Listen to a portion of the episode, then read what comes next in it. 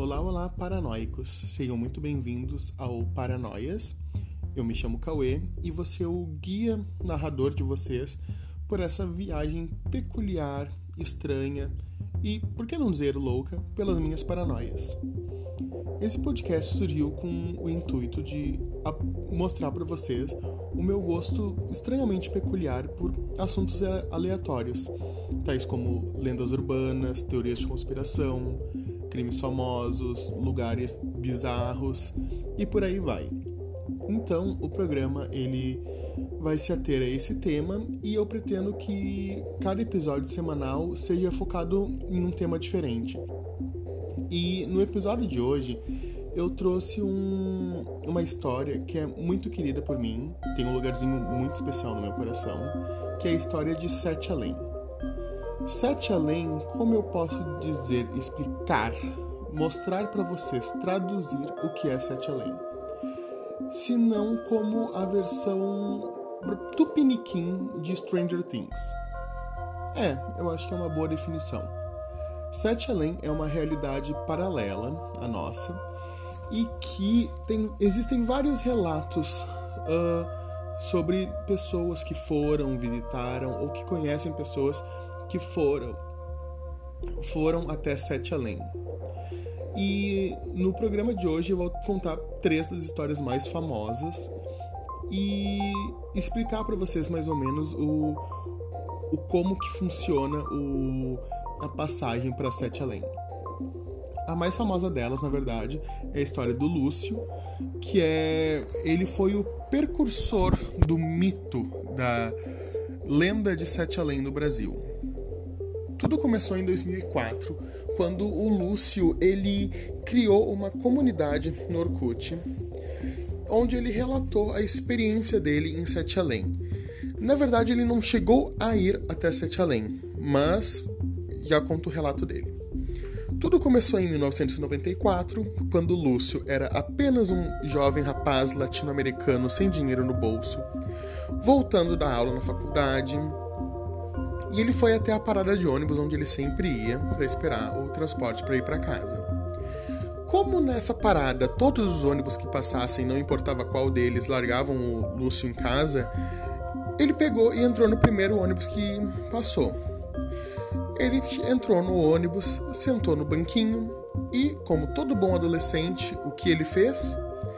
Se você disse que ele botou os fones de ouvido e ligou o Spotify, bé, resposta errada.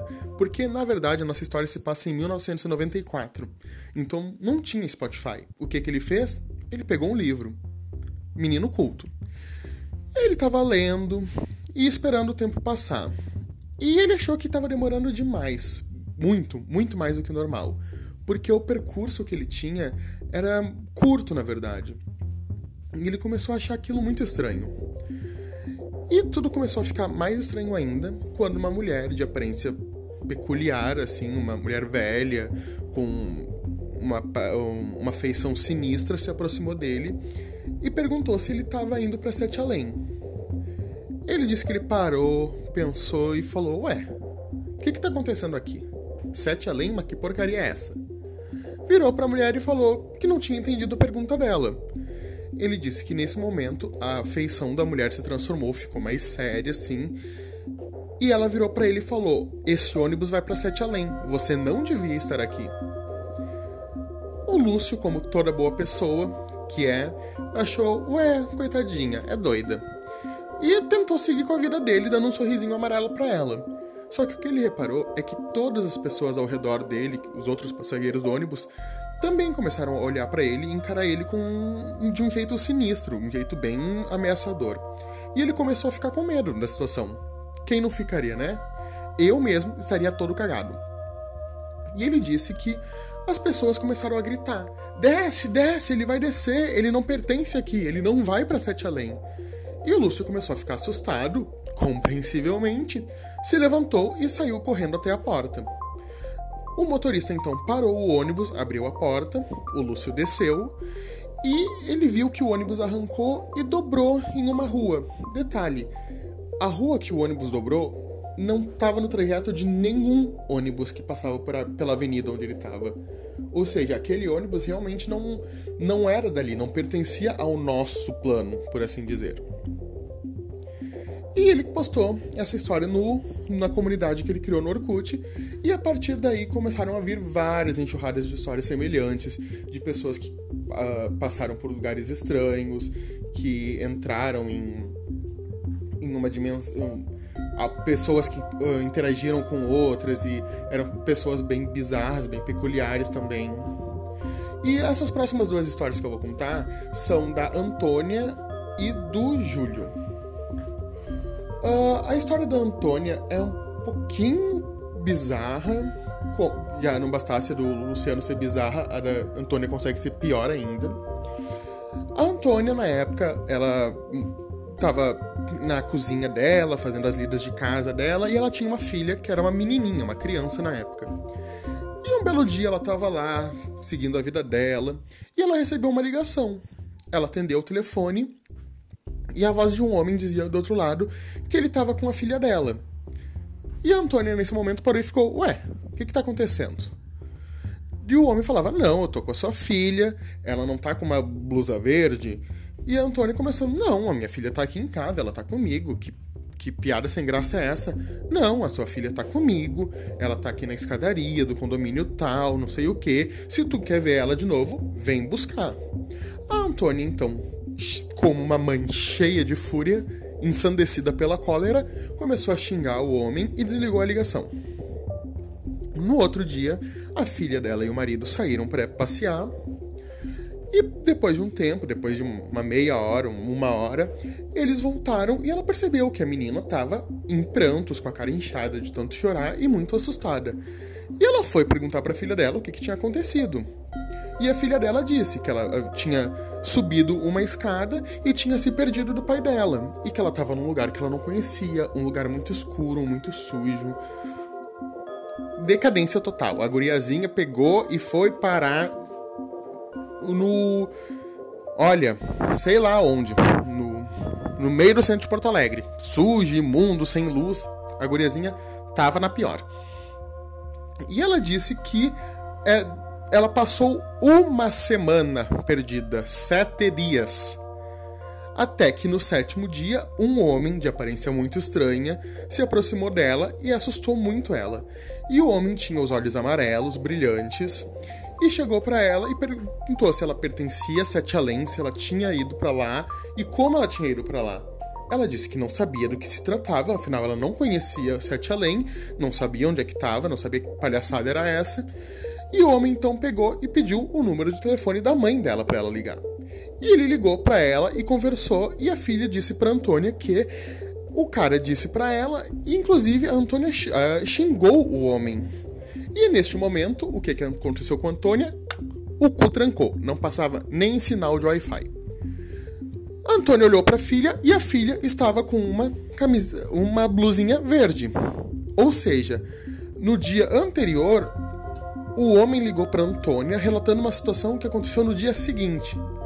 O que, que a gente pode supor a partir disso? Sete além tá nem aí para lógica nenhuma. Ela quebra completamente o fluxo do contínuo espaço-tempo. Ela vai te avisar no futuro, coisa que, no passado, coisa que tu vai fazer no futuro. Enfim, é uma confusão desgraçada aquela cidade. E então vamos para o terceiro e último relato, que é muito especial porque se passa aqui na minha cidade, a grande e maravilhosa Porto Alegre. Na, nesse relato, Júlio, que é o nome do jovem, ele não diz que ano que ele é, que era, assim como a Antônia, mas ele diz que ele estava num shopping e entrou no banheiro para fazer as necessidades dele. Ele foi lá, entrou na cabine, sentou, fez o, o que tinha que fazer, escutou o chamado da natureza e saiu. No que ele saiu, ele notou que o banheiro estava diferente. Tava sujo, tava estranho, tava escuro. E ele resolveu sair do banheiro e ir pro shopping. Quando ele entrou no shopping de novo, ele percebeu que o shopping também tinha mudado completamente. As pessoas eram estranhas, elas tinham uma aparência meio cadavérica, elas eram todas muito parecidas, com a pele pálida, o lugar era extremamente sujo, escuro, mal cuidado, velho, acabado. De novo, centro de Porto Alegre. E ele disse que as lojas também tinham mudado. Que lojas que antes vendiam roupas, perfumes, sapato, agora vendiam tochas, ferraduras, panelas de ferro, animais, mas não animais do tipo bonitinho, gatinho, cachorrinho. Eram tipo cabras, galinhas, porcos e coisas assim. E que as pessoas usavam umas roupas estranhas também, roupas de época. E ele começou a ficar muito assustado com aquilo e saiu correndo pelo shopping em busca de alguém que pudesse ajudar ele. E nessa correria, correria, corrida, corrida, ele acabou encontrando uma menininha que aparentemente era normal. E quando ele foi chamar a criança para ajudar ele, ele pegou no ombro dela e ela se virou para ele. E no que ela se virou, ela estava com os olhos completamente negros e com uma feição sinistra no rosto. Ou seja, se fosse eu, tinha me cagado de novo. Mas Júlio, não sou eu. Júlio saiu correndo e voltou pro banheiro. Ele entrou na cabine e, como toda boa pessoa em filme de terror perseguida por um fantasma, ele fez o quê? Tentou usar o celular. Ele discou e, novamente, como todo bom enredo padrão de filme de terror, o celular não funcionou. Nesse momento, o Júlio começou a ter um tacardia, passar mal, a bicha ia desmaiar, até que ele saiu de novo da cabine. E no que ele saiu da cabine, lá estava ele no nosso banheiro novamente, no banheiro do nosso mundo.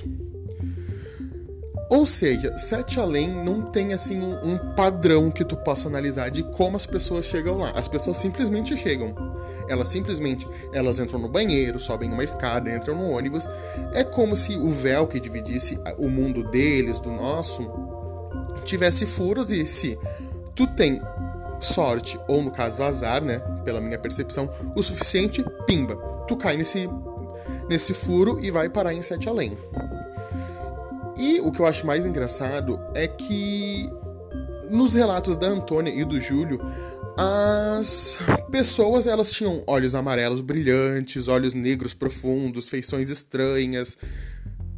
O que me vem a levantar a seguinte teoria de conspiração criada por mim.